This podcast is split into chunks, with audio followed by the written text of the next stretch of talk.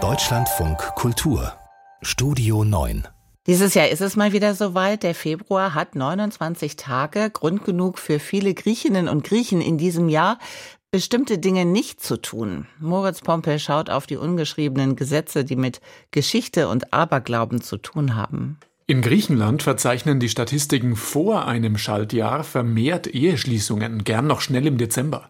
Der Grund hat weniger mit dem Fiskus zu tun, sondern in einem Schaltjahr zu heiraten bringt angeblich Unglück. Laut recht verbreiteter griechischer Ansicht würde eine Ehe, die dieses Jahr geschlossen wird, mit großer Wahrscheinlichkeit in einer Scheidung enden oder auch ein vorzeitiges Witwer- oder Witwendasein nicht ausschließen.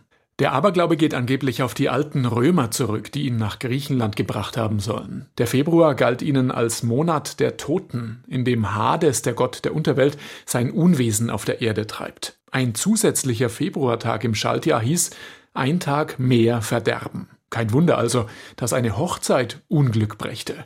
Die griechisch-orthodoxe Kirche sieht die Schaltjahr-Problematik dagegen entspannt. Alle Tage gehören dem Herrn, sagt sie. Geheiratet werden darf in Griechenland auch im Schaltjahr. Ganz anders die Situation in Großbritannien, denn da herrscht an diesem Tag beziehungstechnischer Ausnahmezustand.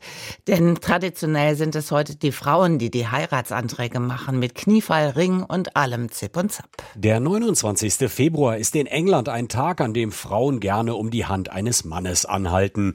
Dies hat eine lange Tradition. Der 29. Februar war über Jahrhunderte hinweg im englischen Recht nicht vorgesehen. Deswegen war es auch möglich, an diesem Tag Gewohnheiten zu brechen sprechen. Normalerweise unterbreiteten die Männer einer Frau den Heiratsantrag, doch am 29. Februar durfte eben auch alles anders sein. Im 21. Jahrhundert müssen an dieser Stelle keine Konventionen gebrochen werden.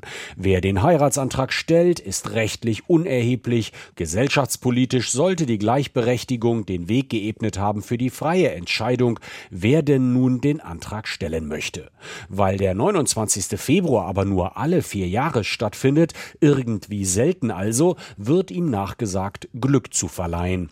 Soweit Christoph Brössel aus Großbritannien am 29. Februar und Moritz Behrendt aus unserem Frühteam ist jetzt bei mir im Studio gestanden, mir ist dieser Schalttag alle vier Jahre herzlich egal. Der ist halt da und der wird auch seinen Sinn haben.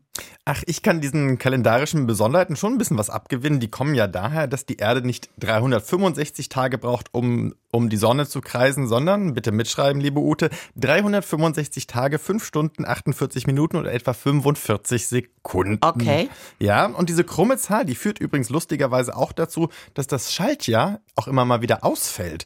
Etwa im Jahr 1900 oder das nächste Mal wird es 2100 soweit sein. Da gibt es dann keinen 29. Februar. Aber das ist jetzt jenseits dieser Zahlenspielereien, äh, hat der Tag natürlich vor allem eine Bedeutung für Leute, die heute Geburtstag haben. Kennst du da jemanden? Ja, zwei sogar. Okay. Ein entfernter Verwandter, der darf heute zum zehnten Mal seinen Geburtstag erleben, dabei ist er gar nicht so viel jünger als ich. Und der andere? Ja, vielleicht gelingt es mir ja, dir mit einem Wort einen Ohrwurm zu verpassen. Ich sag nur Aisha. Dankeschön.